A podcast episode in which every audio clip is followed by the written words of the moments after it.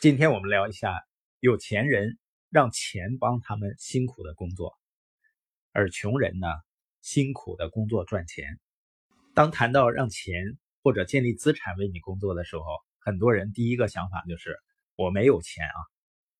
实际上，最重要的原因不是有没有钱，是因为我们大部分人在成长的过程中都接受了必须辛苦工作赚钱的这个观念。我们的父母并没有告诉我们说：“你好好学习，考上好的学校，毕业以后呢，努力让你的钱为你工作，建立资产为你工作。”努力工作肯定是很重要，但它不会让你变得富有，因为这个世界上几十亿人每天都被工作奴役，有的称自己累得像狗一样，但是他们富有吗？大部分人都没有钱。但是反过来，你看看世界各地的俱乐部里，谁在享受悠闲呢？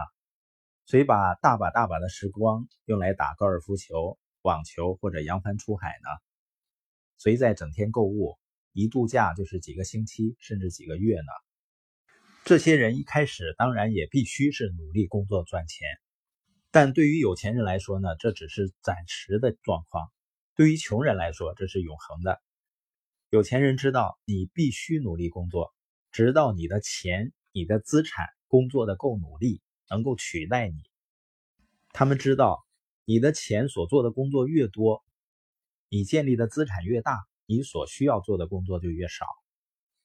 我们要记住，钱就是精力。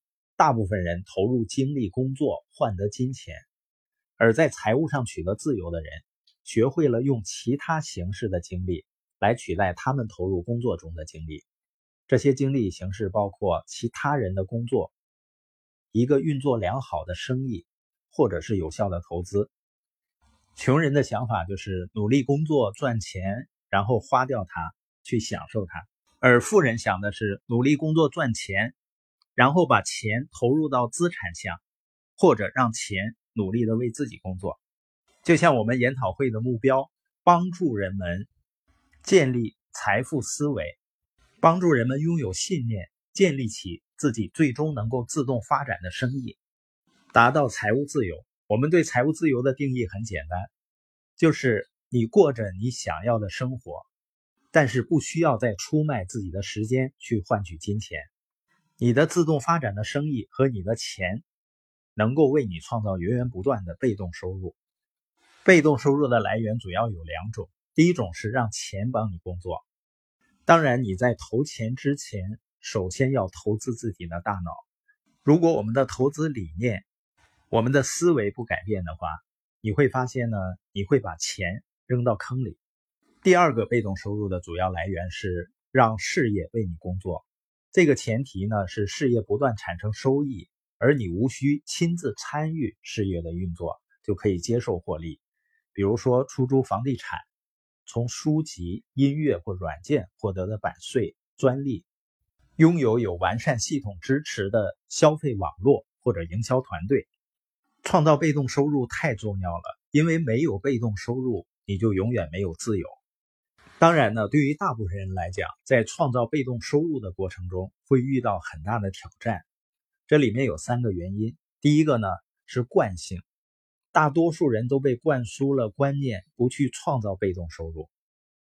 当我们需要钱的时候，别人就告诉我们去赚点钱，去找个工作，而没有人跟我们说去赚点被动收入。我们从小成长的过程中看到的和听到的，都是被教导着要为钱工作，所以呢，被动收入对大部分人来说是不正常的。第二个原因呢，大部分人从来没被教育过如何赚取被动收入。因为我们从来不曾接触过，不曾被教导过关于被动收入和投资的事儿，所以我们从来不太注意它，而是把大部分工作和事业的重心放在创造工作收入上。所以，几乎我们每一个人的财富蓝图都被设计成要赚取工作收入，而不是被动收入。我是参加了系统的财务自由研讨会，才真正的改变了财富蓝图。最终呢，让赚取被动收入变成既正常又自然的事儿。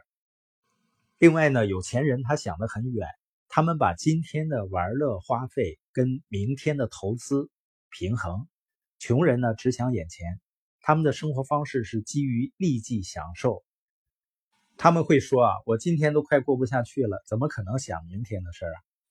问题是明天会变成今天，如果你不处理好今天的问题，明天你还会讲同样的话。